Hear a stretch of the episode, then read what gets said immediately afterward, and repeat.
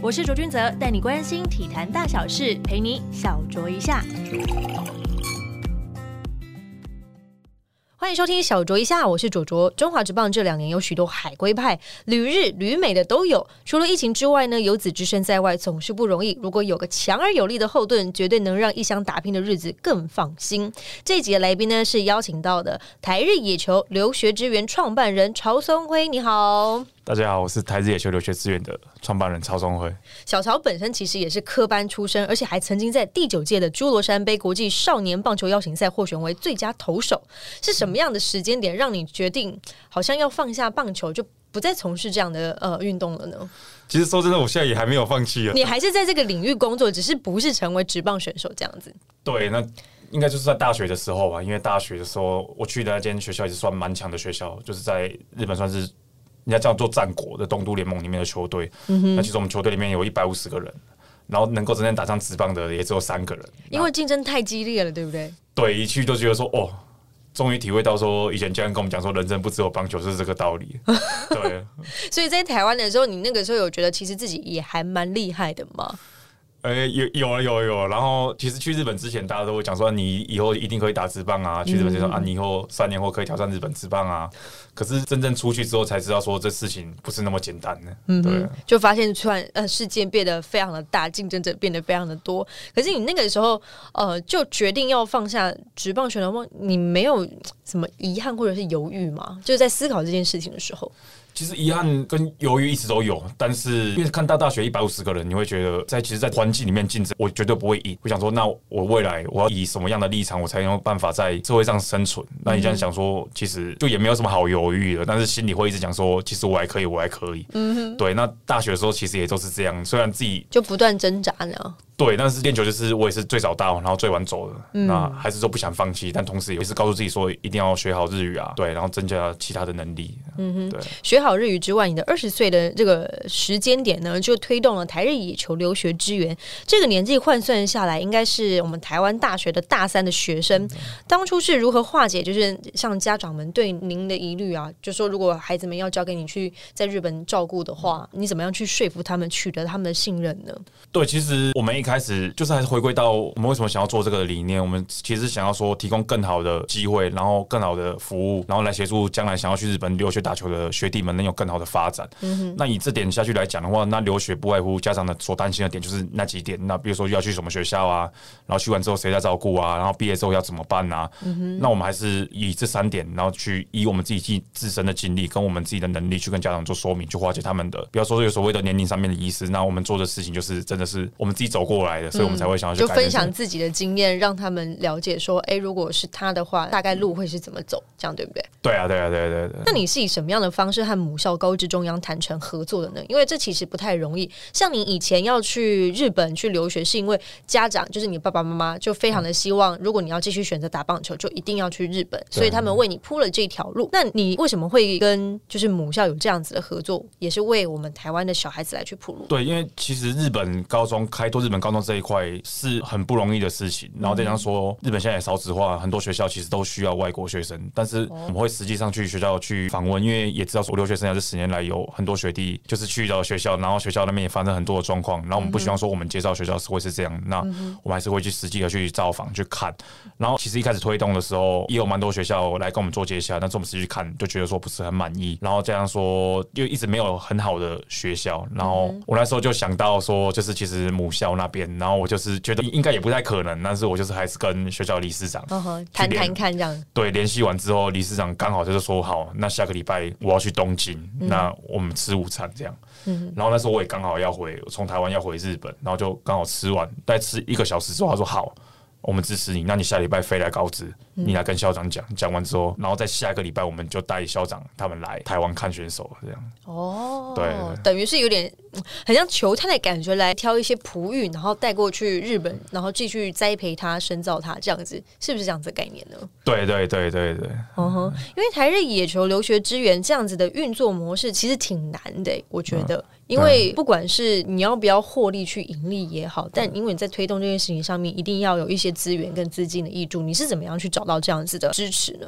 我们现在最主要的目的来讲，还是小朋友他要有发展。这不管是家长来讲，或是日本高中来讲，或是说台湾跟日本的企业来讲，小朋友一定要有发展。那你站在这点来讲的话，我们就是以教育者的一个观念来讲，那学校他们要留学生，他们一定也不太会管理留学生，那我们就是由我们这边去接去管理。那资源的部分，其实现在要求就是以前来讲都是留学的平台，没有不知道去哪里。然后第二点其实就是留学的资金，对，那其实资金来讲一直都是我们一个蛮大的课题啊。那学校他们能出的其实也是有限，那台湾家长能出的也是有限，那要怎么在从中帮他做媒合？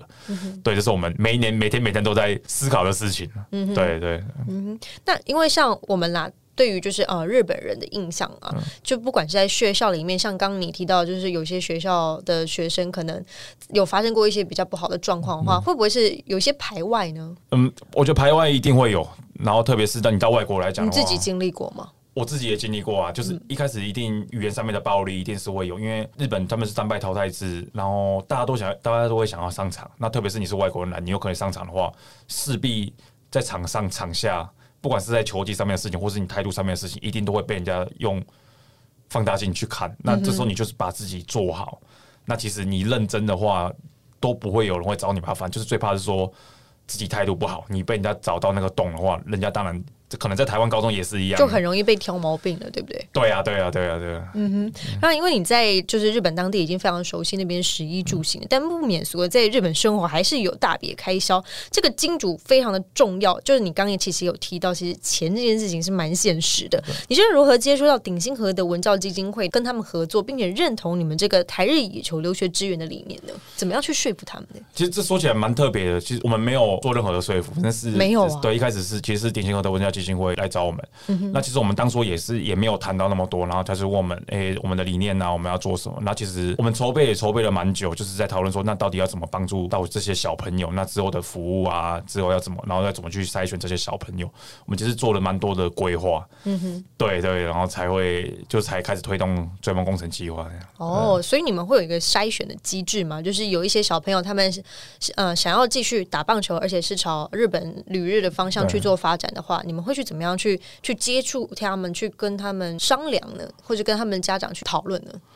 诶，选手来找我们的方式其实就是有两个。我们找选手方式，第一个是说，我们就是有个明确的平台，比如像我们现在的 Facebook 或是一些网络上，其实就可以找到我们一些资讯，然后他们可以直接从网络上来去做咨询，这是第一个部分。然后第二个部分，其实就是我们一整年都会有专门的人在帮我们看，我们自己人也会去看。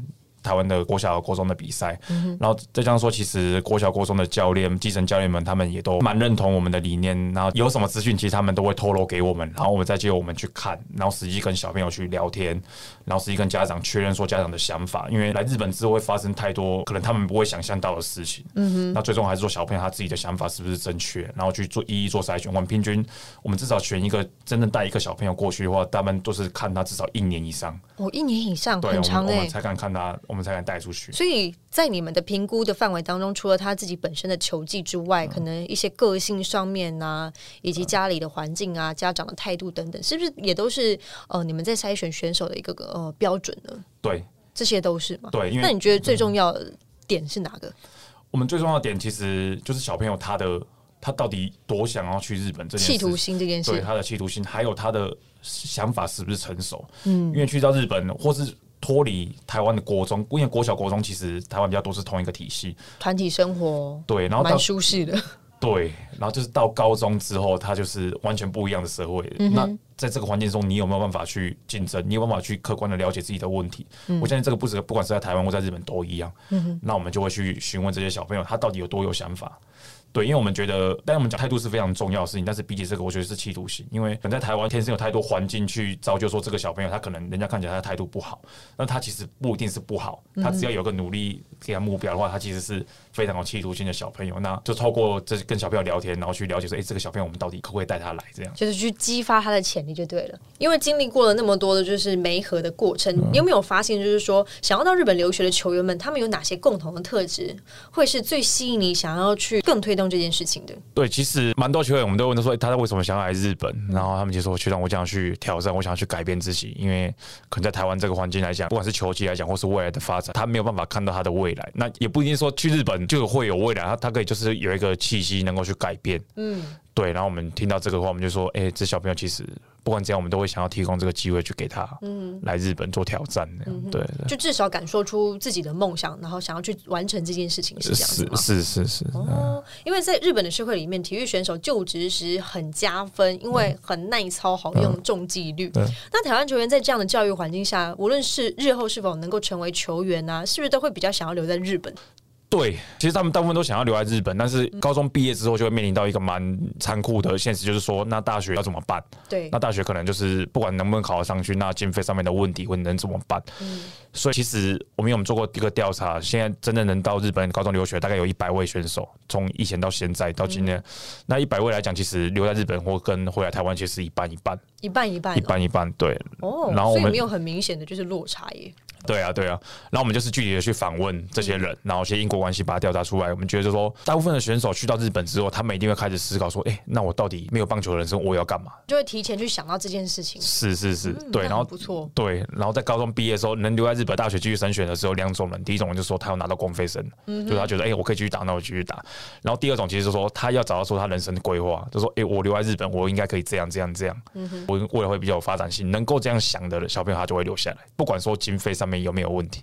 哦，对他们就会很努力的想让自己就是有办法留在日本继续就工作就对了。对对对对对。因为我觉得以地缘来说，旅日应该是差异没有那么大，就像食物啊、时区啊、生活等等，其实都和台湾是同样的便利。最重要的 mega 就是在跟人与人之间的相处。是是是，对啊，有没有什么在学生时期的一个比较印象深刻的，可能在语言上面产生的一些呃状况，可以跟大家分享一下？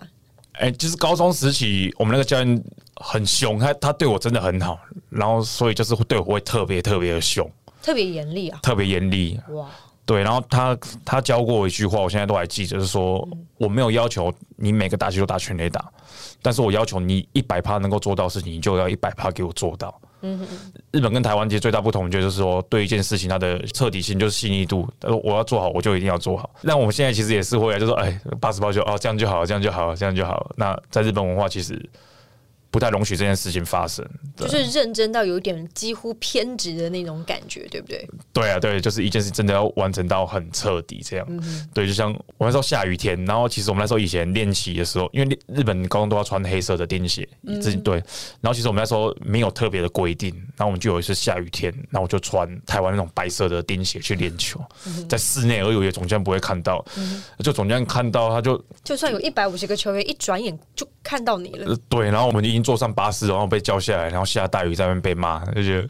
好惨、好凄凉的感觉对，他就觉得说我我不合群啊，我只要我要打我自己的棒球啊，对啊，然后不是这个团队的、啊，哦，对这么严重，他话讲这么重啊！对啊，对啊对啊对啊对啊哇塞，难怪训练出来的这些就是球员们或是选手们都会这么的重视纪律，非常的团结。对啊，对啊，对啊好好困难，我觉得那边生活有点辛苦了。好，那我想要问一下，日本和台湾教育选手，你觉得最大的差异在哪里？因为你自己三级棒球的时候，其实你少棒的时候是在台湾，对对吗？那在之后一点的话是在日本。你觉得教练在教育选手部分有没有在观念上面一个很大的落差度，或者是在课业上面对你们的要求会不会比较多一些呢？我们觉得以练球方面来讲的话，比如说教练要求，应该是对于棒球的理解是有一段的落差的。我们去去日本最不适应的就是一开始练球，就刚能练球而已，不管是节奏、强度、那种紧张度、张力，完完全全不一样。因为你在练球的时间，你就是要想办法，你要有好的表现，你才可以有。比如说周周六周日出去友谊赛的机会，友谊赛还要好的表现，你才可以进到正式名单。哎，就算进到正式名单，你还要私底下有很好的表现，你才能被人家信任，能够称为就是先发球员。所以练球前或是在宿舍，其实就是一个竞争，就是一个战斗。好高压的一个环境哦。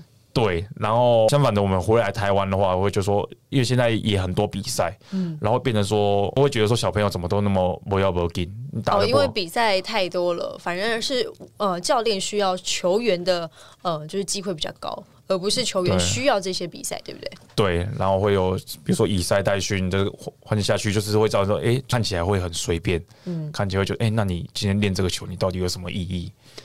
我们会觉得哦，这个落差蛮大的。对，就是对于练球、对于棒球这件事情的看法、解释度，我觉得是最大的差别。就像我刚才讲的，一件事情的细腻度有没有彻底去完成这件事情来讲的话，就是我们觉得差比较多的地方。对啊，这是在棒球训练的部分。那如果是在呃平时，因为你们毕竟身份还是学生嘛，对于课业上面的要求有没有什么差别呢？是台湾要求比较严格呢，还是日本要求会比较多一些？其实日本要求他们一定会要求说你一定要读书。那基本上大部分的学校教练总教练都是学校的老师，那也会去巡堂啊。然后他什么课程，他的成绩来讲的话，全部都会到总教练的手里。哦，对还会巡堂，会巡堂那你们不就是上课的时候也很紧张，很害怕教练经过教室外面？对啊，对对。然后有时候总教练也会上我们的课啊，哦，因为他也是老师，他也是老师。对，就是在学校来讲的话，而且大部分的教练他因为他有老师的这个。角色，所以他在球场上他是一个教练，但是他在学校他是一个老师，所以能够带给我们东西又不太一样。他所以在角色又不太一样，就是距离感。虽然在球场距离感会蛮远的，但是你在学校你会觉得他距离感很近，然后在私底下又觉得他像一个爸爸这样。哦，他当老师的时候会比较亲切一点嘛？对，会会，因为还有还有还有其他的学生，还有 不能太凶。对，还有如果说女女生也在旁边的话，他也他也不能像这样对我们的。哦，理解理解。那到日本就读高中的留学生，像你们梅河的，已经目前有来到二十一位之多嘛，对不对？有没有跟你透露说想要继续在日本升学的，属于多数吗？其实大部分小朋友都会想要留在日本读大学。那就像我们刚才讲到现实面来讲，第一个他日语能力有没有到，然后第二说他家里的经济状况怎样，然后还有就是说能不能有学校能够提供他给这个机会。那其实我们大部分现在都是从二年级就开始去跟大家去做面谈啊，然后具体的规划说，那你要考大学，你要去哪一间？那哪一间的话，因为日本大学能够用。体育推升的进去的名额很少，如果说好的学校很少，那大部分都是让自己用考的。应该是竞争非常非常激烈，那个金字塔顶端嘛，对不对？对对，然后大部分都是用考的。那考的话，其实就是会有几个项目。那其实这就是我们的强项。那我们会开始去为为他做辅导啊。那大部分我们辅导在做大概一年左右。对，那所以现在三年级的小朋友，其实我们从去年就开始让他们每天都写日记。日语日记来，然后我们再去教他说：“哎，那你文法要怎么写？作文类那样对对对，是是是，然后顺便去教他日语，然后提早做准备，这样对。因为像在日本的那样的教育制度之下，因为像我们在台湾其实是有所谓的体保生啊，或者是你获得什么杯赛的呃冠军等等，你会有一些加分级数的。那在日本也是依照同样的模式去进行嘛？还是没有？就全然就是你必须要去自己去报名，自己去通过他们的术科考试。大部分体育推升来讲的话，都是像所以台湾体体保生，你一定要有经过甲子园经历啊，不然就是真的真的很强。然后人家来跟你讲这件事，是人家来跟你讲，你才可以去报。嗯哼，对。那大部分都是用自己考试。然后日本其实推升的项目也很多。那特别是他们有运动经验，跟如果说有一个很明确的学习的目标的话，嗯，再加上很好的日语能力，基本上都会上。哦，对，因为像我们现在也辅导说，因为之前大部分我们去留学的时候。高中毕业要升大学，其实大部分都是问总教练的意见。对啊，对，因为是跟自己相处最时间最久的长辈啊。对，然后因为其实我们在研究所自己也是我们在读说，其实运动选手大部分都是教练去决定说他未来要干嘛。但是在日本这个环境，其实高中虽然总教练是老师，但毕竟他们所想的还是只有说，嗯，那你棒球选手的话，你去哪里比较有发展？但是。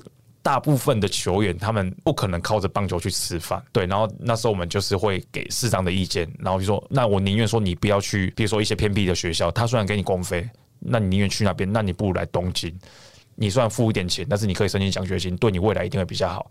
所以，我们我们去年其实就辅导蛮多选手来东京的大学，嗯，让他们对，因为之前他们根本也不知道要怎么考啊，他们可能会觉得说啊，既然有学校要提供我奖学金的话，那我就去，但是那个。地方可能会所谓的比较偏僻一些，可能获得一些教学资源，或者是他训练上的资源，其实也没那么充足。对你们来讲的考量应该是这个样子嘛？对对对对，嗯，理解理解。那因为日本近年其实他们一直都在推广就是女子棒球部分，当然最近好像有一些风声说他们有点暂缓这样的计划。但是呢，我们还是有第一位就女选手是由你们经手去推荐去留学的，就是黄琴嘛。你觉得男生在女生的球员规划上面有哪些不一样的地方？我们觉得最大的课题，我们现在也是跟黄琴讲说，因为女生不比男生，他们有一个很明确的目标。我来日本读书，我就是要日本职棒。如果可以挑战到最高等级的话，对，那女生相对没有。那你说日本职棒日本女子职棒，她现在其实经营的没有很好，然后其实能够进去的学校选手也不多。嗯，然后现在他们虽然是推广叫俱乐部，但是俱乐部来讲的话，他们就是在一般企业上班，然后只是说有时间来参加球队。那以这个环境下去看的时候，其实，诶，那其实你不需要来日本。但是黄杰他本身他自己很想要来日本，那我们就是现在也是跟他建议说，那我先学好日语。然后他们将来一定都是，我就是可以推广台湾跟日本两边的女子棒球，一定是一个很重要的推手。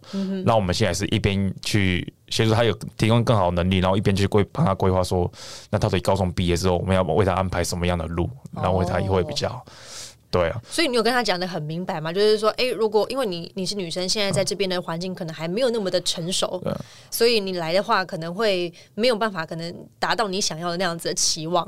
你有跟他讲的那么明白？有有有有，对，而且哦，这心理建设要很强壮哎。对，而且黄景他其实很很厉害，他现在日语能力也都非常好，然后他现在都可以用日语跟中间做沟通。哦，因为他在台湾本身就已经有先学一些日文才过去的，对吧？有学，但是他算是，比如说所有男生来讲，他也算是排在前面的，就是他的学习能力，学习能力非常的好。对，然后也是也很成熟，对啊。因为你们才日留学的计划其实也进行了五年的时间，有哪些理想跟当初设下的是有差距的呢？目前来讲的话，五年的时间回顾，我们觉得还是小朋友的表现吧。因为这五年来，其实我们也经历说日本各大的学校，然后也一直会想说，那因为看到小朋友，就等于说自己的弟弟也会觉得说，哎，我们应该可以为他做更多事情，更多更多事情。然后不管说是环境的部分啊，去日本前的教育啊，去日本之后的辅导啊，是不是就是如果在这个时候跟他多做这件事情，他们是又会有不一样的未来？那其实我们是一直在想这件事情。对，嗯，等于是一直去帮他们想说他们的生涯规划是什么，不断去跟他们进行讨论。有没有哪些选手是你们觉得应该可以做得更好，可是没有达到你们理想中的那样子的呢？是在什么样的安排上面？你觉得啊，就差那一步？其实都有，就是。有些小朋友在日本有公费，然后他们可能会怕吧，或者说高中三年他其实没有表现的非常好，然后他会觉得说，那我回台湾是不是有比较好的表现的机会？哦，就有点中途有点放弃那种感觉吗？对，但是一开始我们但比较年轻的时候会觉得说啊，不管怎样你都要留在日本。那其实我们现在会觉得说，都都没有问题，就是看他个人。但是最重要最重要，我们跟他讲说，你要回台湾也没有关系，但是你的日语一定不能放弃，跟你在日本所学到的。一些做人处事的态度，你绝对不能放弃。那你回台湾，你要挑战棒球，那都没啥。但是你如果说你有日语能力的话，你将来你也不用怕说你没有工作。如果说有这种想法的小朋友的话，我们都会，那没关系，你就尽力去闯。哦，就还是要为自己的选择负责任。以前你们可能也是也比较年轻，也比较热血，还是会希望就是极力的劝他们，就是可以留在日本打球，就尽量留在日本继续去工作嘛。对对。但现在你们看的比较开一点的，是不是？也没有，就就会觉得说，真的每个小朋友他其实他可以成功的地方不一样。嗯。但是我们能做的就是说，尽力去帮助。对，让他去提升这个能力，让他能够有更多的选择。对，因为。他有想要做的事情的人的话，他就自己去做，他不用靠我们。嗯哼，对啊，对啊，理解。听说吴念婷选手到现在都还很关注，就是台日野球留学支援，也给了你们蛮多的资源的。为什么他会对这项计划也这么的投入呢？对，因为跟念吉学长在学生时代就认识了，然后我们那时候其实要做台资野球留学资源的时候，我们也有跟念吉学长去请教他的意见，然后还说很好啊。然后从之后开始就一直关心你们吗？对，念吉学长都会自己问问我们。然后在东京现在是不行的，就是之前我们都会常常吃饭啊，然后他就会跟我聊天啊，就聊说那以后到底要干嘛啊这种事情。那其实我们都会，我们有什么帮助，然后学长他有什么求具啊，他其实都会寄给。需要的小朋友这样的吗？对对对，这学长很棒哎，像念希望真的是对我们很好啊，对，希望他可以听到这一集，我会推荐给他听。有有对，职棒生涯是明确目标，而不是人生目的。这个理念你是在什么样的时间点去领悟到？而且你要怎么样去告诉小朋友这种概念？因为小朋友都还很小，很年轻，对，可是你也很年轻，你是在什么样的时间点去领悟到这句话的真谛的？其实高中毕业那时候在日本的时候，因为在台湾国小国中，自己觉得啦，这是觉得蛮还算蛮不错的选手，就大家会觉得说你一定可以打直棒。那真的去日本的时候，我们真的有一个同学，他我们虽然没有进甲组，他是养乐多第三子民被选到直棒去了。哇！对，然后那时候觉得说，哎，为什么他可以，我就不行？然后所以那时候才决定说要继续打球。嗯，那继续打球的话，选择到东京的国士馆大学打球之后。因为那真的是怪物都聚集在那边，然后会觉得，就是人生真的不只能只有棒球，就是有时候会很纳闷说，哎，我到底每天来练球这边要干嘛？我又打不赢他们，就已已经有这么样的透彻的，就是领悟就对了。对，但是心里还是觉得说不能放弃。我既然是一个球员，所以一直最早到球场，然后最晚回去，然后就一直想说，到底我除了棒球，说我能够干嘛？我那时候一直在想，一直在想。对啊，所以也是到那个时候，因为回来台湾，然后跟以前队友在聊天的时候，他就跟我讲说，他也知道他不能打上职棒啊。然后我说啊，你为什么不读书？嗯，他说我现在看到书就想要睡觉啊。对，然后那时候就会觉得说，我们没有比较厉害，我们只是当初有这个机会能够到日本，所以就是应该是换由我们来提供这个机会给学弟们，嗯，来到日本，所以那个时候才是真正第一步说跨出棒球选手，因为终于找到说，哎，搞不好这个事情是我能够成功的事情，嗯，也是我该做的事情，除了棒球选手以外，对，所以才会比较，哎，没有犹豫嘛，就是去，就说好，我们就来做这件事情。对，然后来帮助这些学弟妹们这样子。对对对对对，然后其实，在做的过程中，当然也很多，像念念学长也是一样啊，他也是很支持说，哎，其实真的是这样。然后我们也会多找一些职棒球员跟这些小朋友聊天啊，啊，每个职棒球员他们都会跟他说，你好好读书，真的。对啊，然后就是一点一滴，一点一滴这样做起来，然后。感觉小朋友他们真的能够透过去日本能够变更好的话，那大家是何乐不为？嗯，确实是这个样子。因为其实我们也知道说，在台湾的训练，我不晓得日本实际上呢，就是整个在呃学生生涯的那个训练上面，他们占用了他们多少课业的时间。在我理解起来，是台湾选手是花了非常多时间在三级棒球上面，很多时刻都是累到没有办法就是上课，他们可能就是在课堂上面就是补眠。可是你要怎么样去让他们明白说文武双全的重要性？其实去到日本，大部分的小朋友，他们一定都会觉得说啊，我人生不能只有棒球。像刚才讲到，就一去就发现到这件事情，因为球队的竞争太激烈，是因为这样子吗？太激烈，而且加上说，哎，日本打棒球什么跟我不太一样，他们一定要开始动摇说。哎，我到底行不行？对对，在这个时候，其实很重要的观点就是说，他们能不能有除了棒球以外的技能？嗯，那如果有的话，他们其实，那我靠这个技能，我也可以成功。那我何必要再靠棒球？但是我们现在能做的就是说，让他们了解这个概念。在他们还没有找到说真的我想要做的事情之前，先把他们的能力都先加强。嗯，完了之后，他万一好，我我不能打棒球，我要干嘛的时候，他还能有除了棒球以外的选择权，还有武器能够选择。对，我们现在其实做的也就是这样而已。不断灌输他们这个概念，你必须要呃。至少在学生时期要把书给念好，要把自己本身应该有的技能都先训练好，对不对？对，嗯哼。那你未来呢？因为现在留学支援已经有五年时间，有没有什么样的目标，在未来长远的计划等等，永续经营的方式？对，我们觉得最重要的还是说小朋友他的表现。那这表现，因为我们也蛮多毕业生开始在出来了。那像我们今年我们第一年带去的小朋友，他在高中毕业，他在高高三他就考到日语检定一级。对，然后他在大学的时候也决定说，学长我不打了，然后我想要做跟学长一样的事情，我想要去贡献我在日本所学。然后他在大学在读书的过程中，他说：“哎，学长，我觉得日语这方面是我们来日本就是最大的困难，也是能不能有活跃表现的最大的关键。那我可不可以？”由这点去去辅导学弟，嗯，对，然后就是由他由他现在就是去教导说将来要来日本的学弟的日语，那不管是教他日语，顺便教他日本文化，日本的棒球是怎样，嗯，有些什么妹妹哥哥要注意，对啊，对啊，对啊，然后我们蛮大目标是说，因为将来每个小朋友他们不。不可能每个都成为球员，那有很多人想要，譬如想要当训练师啊，有可能他想要当记者，想要当 YouTuber，什么都可以。但是也有现在选手有想要当 YouTuber 的吗？对他们，我觉得他们现在都是这样多元发展。对，那他们有想要做的事情，那就很好。但是要怎么去完成这件事情，就是让他们能给我们提供更多的资源，让他们在大学的生涯，他们能够一边有自己的奖学金，然后一边能够做出了棒球以外的事情，然后一边很认真的去打棒球。那我觉得这个才是应该要有的状态了。教育环境，对，嗯嗯嗯，台日。野球留学支援目前已经成功媒合了二十一位选手，希望这些选手不管未来是成为职业球员或者是投入职场，都能够有一番的成绩。因为在你们的帮助之下，今天呢非常谢谢筹社会小潮的分享，也祝福未来有更多的璞玉可以被你们挖掘、栽培，送到日本去。感谢您，谢谢谢谢。这节节目到这边要告一段落了，喜欢小卓一下，听众朋友们别忘了有空到 Apple Pocket 上面为我留下五颗星好评，或是留言告诉我你想听什么内容。同时呢，也能在 KKBox、Spotify、Google Podcast 以及 s o n g App 上面收听哦。我们下次见啦，拜拜。